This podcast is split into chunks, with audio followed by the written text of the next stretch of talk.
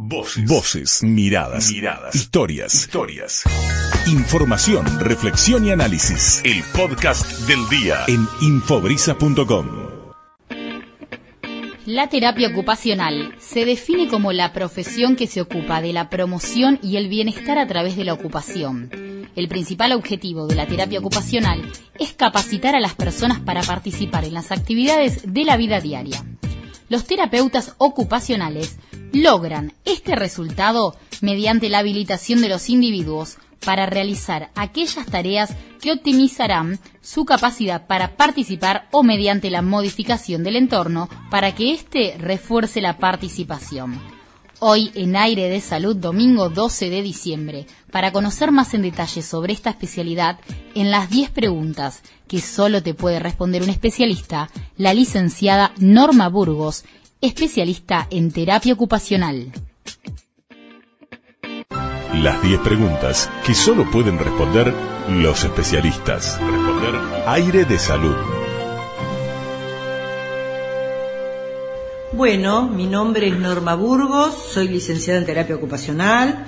Eh, bueno, trabajo en una clínica privada de la ciudad de Mar del Plata hace muchísimos años y aparte hace también muchísimos años, 35 años, que soy docente en la Universidad Nacional de Mar del Plata, la cual he pasado por los distintos cargos.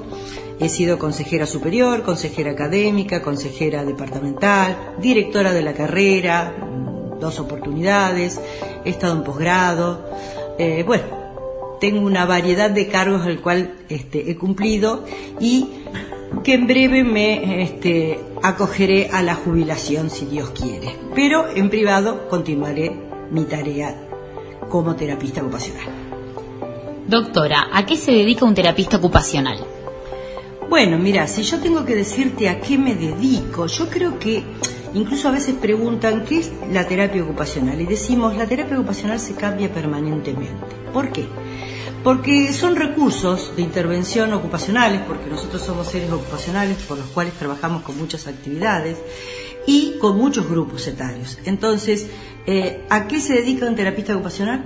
A muchas cosas. Yo si te tengo que sintetizar diría, las funciones de terapia ocupacional, prevención y promoción de la salud, por ejemplo, prevención y promoción de la salud. Estoy cansando un poco, ¿eh? por eso se me traba un poco la lengua.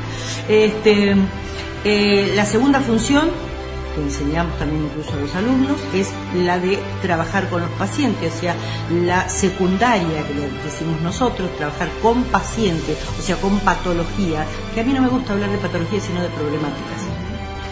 Y la tercera sería como la reinserción laboral de esas, de esas personas o de esos pacientes a las actividades que nosotros consideremos que son las adecuadas, ya sean educacionales, eh, en cuanto a trabajos laborales, eh, en cuanto a la parte, no sé, de dispersión o de juego, ¿sí? Pero bueno, tratar de integrarlo, o sea, ¿qué es integrar? De acuerdo a la problemática que tenga, reinsertarlos, reinsertarlos a la sociedad. Ahora está muy de moda eh, todo lo que son los este, modelos, que no son los modelos tan hegemónicos médicos, que algunos utilizamos, porque yo por ejemplo que trabajo todo lo que es traumatología y neurología, eh, utilizamos el modelo biomecánico, el modelo rehabilitador, pero ahora se están usando más con neurología el neuropsicológico, el cual yo este, lo doy mucho en la universidad y lo implemento mucho en la práctica de mi actividad y el modelo social que hace unos años se ha puesto muy en boga porque es el modelo que se utiliza en todo lo que es prevención. Todo lo que es prevención es ahorro para el país, ahorro para las obras sociales y ahorro para las personas. ¿Por qué? Porque yo estoy hago una prevención de no me alcanza a llegar la patología. ¿Sí? Porque hago la prevención. Generalmente trabajamos mucho con grupos de extensión en los barrios. Eh, en los barrios, en las sociedades de fomento. Eso se utiliza mucho y nosotros lo realizamos desde la facultad.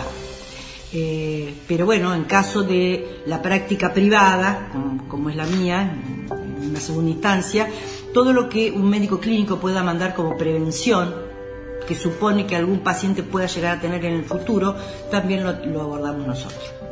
¿Cuáles son las profesiones que derivan a realizar tratamiento con un terapista ocupacional? Eh, hace muchos años que está la carrera acá en Mar del Plata y todavía me preguntan a mí qué hace un terapista ocupacional o eh, es como que descubrieron la pólvora. ¡Uh, qué bueno! Va a terapia ocupacional. ¿Qué diferencia hay con este profesional? ¿Qué otra diferencia hay con otro profesional? Tenemos derivaciones de las más diversas. Médicos, todos. Todos. ¿Y por qué digo todos? Porque antes al principio se pensaba que era el traumatólogo, el neurólogo, tanto infantil como, como adulto, el psiquiatra, porque también se trabaja en salud mental. Ahora son todos, todos. Y cuando digo todos, todos, porque está el oncólogo, está el nefrólogo, están los oftalmólogos, o sea, están todos. Entonces, médicos, todos. Psicólogos, que saben lo que hacemos, compartimos la práctica, eh, fonoaudiólogos, psicopedagogos, o sea, incluso las mismas terapistas ocupacionales. Nos derivamos si queremos hacer consulta porque no todas trabajamos los mismos modelos teóricos. Entonces, de pronto yo trabajo este modelo teórico y otra que trabaja otro, necesito una evaluación de otra compañera que me mande a decir qué está pasando con este paciente. ¿Sí? ¿Cuáles son las patologías que tratan? Bueno, eh, un poquito te, anticipé recién eh, que en la parte de prevención no habría patología, sino que sería todo lo preventivo, eh, tanto en postura, en, niños con, con el supuesto retraso madurativo, que no es tanto, porque con esto de la pandemia han aparecido muchos chiquitos que con diagnósticos de pediatras que mandan a preguntar, ¿no? Con pregunta, con evaluación. ¿Este niño tiene un TEA? Un TEA es casi un autismo. Y yo a veces digo, ¿por qué no pongo en duda? ¿Sí? Y empezamos a evaluar y es esta, e, esta, esta situación que tuvimos de dos años, donde el chico no se lo estimuló y a veces el chico no tiene patología. Entonces, con chicos todos, desde la neonatología, desde un pequeño retraso madurativo, desde aquel chico que no ha sido socializado y que nosotros empezamos a estimularlo y sale, hasta las patologías, que son patologías, paralítico cerebral, síndrome de Down, etcétera, etcétera, etcétera, encefalitis, meningitis. Eh, yo trabajo mucho dislexia, yo soy un especialista en dislexia y trabajo mucho todo lo que es dislexia. Eso en cuanto a niños. Adolescente, la diversidad de problemáticas que, ahora padece, padece un adolescente con esto de la pandemia y antes, las adicciones, ¿eh? Eh, todo lo que nos conmueve. en cuanto a esto, ¿no? Porque lo vemos a diario, incluso en las escuelas. Y después, bueno, tenemos lo, tradicional, como digo yo, lo traumatológico, neurológico, oncológico. Eh, bueno, como yo te dije que derivan todos los médicos, todas las patologías. ¿Cuál es la patología más frecuente que usted ve en niños y cuál es la patología más frecuente que ven adultos? Bueno, como yo me, estoy dedicando ahora, ahora me estoy, porque mi fuerte siempre fue niños, eh, ahora me estoy dedicando, que estoy un poquito más grande, a todo lo que es traumatología y neurología pero y en cuanto a niño todo lo que es aprendizaje, aprendizaje y retrasos modulativos. ¿Cuánto es la duración de los tratamientos en un promedio? Y en un promedio eh, puede ser de media hora si es un bebé, que yo estoy haciendo una estimulación temprana, eh, si es un niño con problema de aprendizaje una hora y un traumatológico 40-45 minutos. Y meses no tenemos de acuerdo a la problemática, de, acuerdo, de acuerdo al paciente, cómo evoluciona, hay muchas variables que influyen. Yo doy mucha tarea para trabajar en la casa, o sea, doy indicaciones para trabajar en la casa, eh, principalmente en esto, en los recursos de intervención ocupacional que nosotros intervenimos, todo lo que son las actividades de la vida diaria. Al ser un tratamiento personalizado, tiene un mejor resultado la terapia, ¿verdad? Sí, totalmente. Este, antes trabajábamos mucho en grupo. Esto es como que la pandemia nos hizo ver que tenemos que trabajar en forma individual para cuidarnos y para cuidar al otro. Y también este, me llevó a mí a poder realizar videollamadas que antes no las realizaba y que eso son sumamente importantes. Eh, realizo videollamadas con algunos pacientes, no con todos. Lo que es niño no, lo que niño, lo que es niño tenemos que estar. ¿Por qué? Porque está el vínculo que yo tengo que establecer con el otro. Pero este, eh, eh, esto es lo que nosotros hemos notado ahora con, pandemia. Y también quería contarte otra cosa. La primera vez que me sucede, porque nunca tuvimos otra pandemia tan grande como esta, es que he tenido pacientes post pandemia.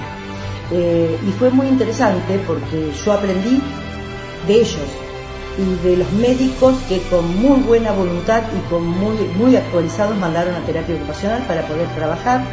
Un paciente post pandemia, todo lo que era la parte de eh, respiratoria, que nosotros también trabajamos, movilizar, movilizar todo ese pulmón a través de la parte respiratoria, que también lo trabajamos en conjunto con los kinesiólogos, pero nosotros a través de estos, los recursos de intervención ocupacional que tenemos y todo lo que es este, la parte de olfato y de tacto, nosotros trabajamos todo lo que es la desensibilización. Así que fue muy bueno, para mí una experiencia única, única. Como médica, ¿qué consejo te gustaría dejarle a los oyentes de aire de salud? Bueno, como consejo es que este, si no saben qué es terapia ocupacional, que le pregunten a su médico o a su, psicólogo o a la persona de confianza que tengan, ¿puedo ir a una terapista ocupacional? Hace un rato una señora me dice, eh, mi neurocirujano no me mandaba una terapista ocupacional y tenía una parálisis facial. Entonces, dice, yo le pregunté, ¿no puedo ir a una terapista ocupacional? Le dijo, sí, ¿cómo no? Se me pasó. Bueno, por favor, pedir, y si no saben qué, en qué trabajamos nosotros, consultarnos, consultarnos. Escuchábamos la palabra de la licenciada Norma Burgos, especialista en terapia ocupacional, a quien le agradecemos su tiempo y predisposición para Aire de Salud.